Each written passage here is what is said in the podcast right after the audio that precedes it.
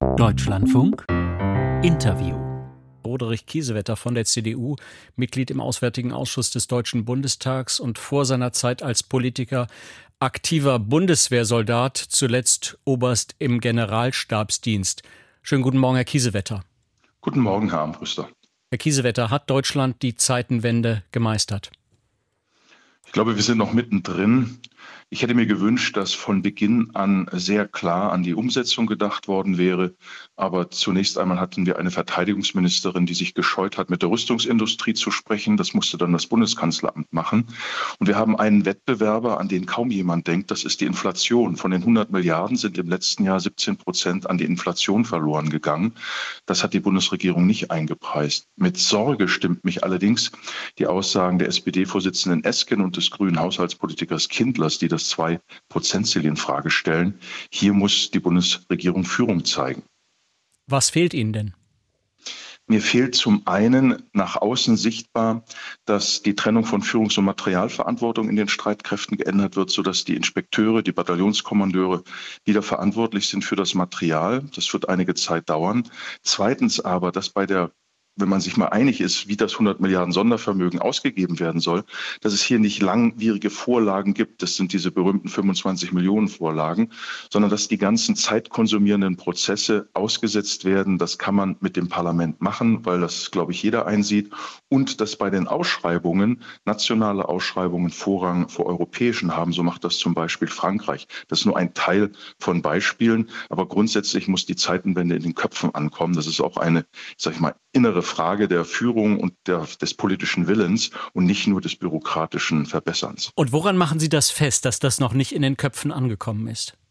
Nun, äh, als der Bundeskanzler die Zeitenwende hielt, die Rede, ähm, ging er davon aus, dass die Ukraine nur wenige Wochen standhalten wird und Russland dann an der polnischen Grenze steht. Als das nach wenigen Wochen nicht der Fall war, auch anfangs durch zögerliche, aber dann immer stärker werdende Unterstützung aus Deutschland, dann erlahmte das Interesse. Und zweitens war die Kommunikation der Bundesregierung, insbesondere des Kanzleramts, erheblich verbesserungswürdig. Es wurde gar nicht erklärt, warum wir der Ukraine helfen und warum die Bundeswehr besser aufgestellt werden muss. Es gab sogar ein Planungsverbot für Kampfpanzer und es wurde nicht erläutert, dass die Ukraine gewinnen muss und dass deshalb auch die Bundeswehr einen Beitrag leisten muss, dass eben die Bestände geleert werden. Und so wurde dann in der Bevölkerung eben zunehmend, ja, wie soll ich sagen, eine Art Friedenssehnsucht äh, breit, weil nicht erklärt wurde, was Gewinnen heißt, nämlich die Grenzen von 91 wieder zu erreichen und dass Russland verlieren lernen muss, nämlich Kriegsverbrechen müssen geahndet werden, Reparationen gezahlt werden. Das war aus meiner Sicht der strategische Fehler, der zu spät erkannt wurde. Herr Kiesewetter, wenn ich Sie da richtig verstehe, dann sagen Sie, der Fehler war, dass die Koalition, die Ampelkoalition, vor allem wahrscheinlich die SPD, am Anfang viel zu lange geglaubt hat, dass dieser Krieg innerhalb von ein paar Tagen vorbei ist? Ein paar Wochen, ja. Das ist meine Auffassung. Wir haben ja als Bundestag die Bundesregierung erheblich unterstützt, 586 Stimmen am 28. April für die Unterstützung der Ukraine, auch für die Unterstützung der Zeitenwende. Und im Bundeskanzleramt ist das nicht umgesetzt worden. Zu viel zu spät, viel zu zögerlich. Und dann gab es ja auch die Abgeordneten Strack-Zimmermann, Hofreiter und Roth, die zusammen immer mehr Druck gemacht haben. Dann fiel Roth aus. Und heute müssen wir uns auf den Bundeswehrverband verlassen. Das ist im Moment die treibende Kraft der Zeitenwende. Aber Herr Kiesewetter, müssen Sie nicht auch zugestehen, dass viele andere europäische Partner noch viel zögerlicher sind als die Deutschen? Wenn wir uns jetzt nur mal ansehen, beispielsweise, was aus den vielen Versprechungen rund um Leopard 2 Lieferung geworden ist. Sehr gut, dass Sie das ansprechen. Polen ist da ein Schlüsselstaat, das sehr früh die Bundesrepublik Deutschland um Ersatz für 600 Kampfpanzer T-72, die sie an die Ukraine liefern wollten, äh, gebeten hat, wochenlang keine Antwort bekommen hat. Dann haben sie selber über 200 geliefert und dann kam im Juli die Antwort aus Deutschland, ihr könnt 20 Leopard haben. Also es hat viele im Umfeld verprellt, weil die stärkste Wirtschaftsmacht Europas so zögerlich war. Klar wird jetzt gesagt, wir seien am meisten äh, bereit, da zu unterstützen äh, auf dem europäischen europäischen Kontinent, aber die Briten und Amerikaner machen mehr. Und gemessen an unserer Wirtschaftsleistung sind wir auf Platz 18 in Europa. Also man erwartet vom wirtschaftsstärksten Land Europas deutlich mehr. Und das kann man nicht nur an Zahlen festmachen, sondern das muss auch mit Koordinierung, mit politischem Willen sein. Wenn gesagt wird, es wird immer alles abgestimmt, so wurde auch vieles verhindert, um es nicht abstimmen zu müssen. Und das hat jetzt wenigstens der Verteidigungsminister Pistorius auch im Wording geändert, indem er sagt, die Ukraine muss gewinnen und dafür braucht sie mehr. Also das ist schon auch eine Sache der Einstellung und der mangelnden strategischen Kultur gewesen. Und hat sich daran jetzt mit dem neuen Verteidigungsminister etwas geändert?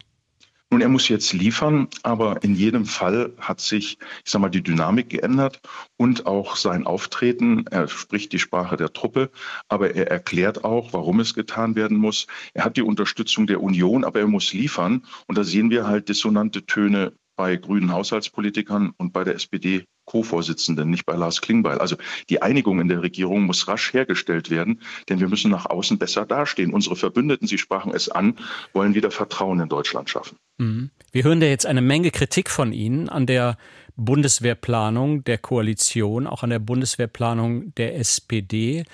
Wir hören das ja seit einem Jahr immer wieder, dieses Lamento über eine Bundeswehr, die jahrzehntelang kaputt gespart wurde.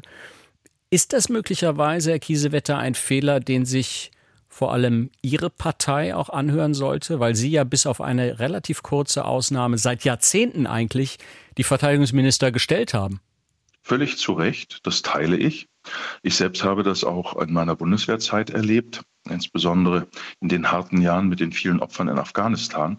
Aber wir hatten auch immer einen Koalitionspartner, der zum Beispiel mit einem Vizekanzler Scholz das 2-Prozent-Ziel zu einem 1,5-Prozent-Ziel 2025 heruntergerechnet hat, der keine bewaffneten Drohnen wollte und vieles mehr. Also wir mussten ja da auch immer Kompromisse schaffen. Aber Sie haben recht, politischer Wille hätte damals auch viel deutlicher von der Bundeskanzlerin geäußert werden müssen. Die Außen- und Sicherheitspolitiker haben uns damals nicht durchgesetzt. Oder da muss man vielleicht auch zugestehen, dass es manchmal etwas Zeit braucht, um 100 Milliarden Euro zu verplanen, dass das möglicherweise nicht innerhalb von ein paar Wochen geht und dass das vielleicht auch ganz gut ist, dass das nicht so schnell geht, weil mit so viel Geld sollte man ja vielleicht vorsichtig handhaben.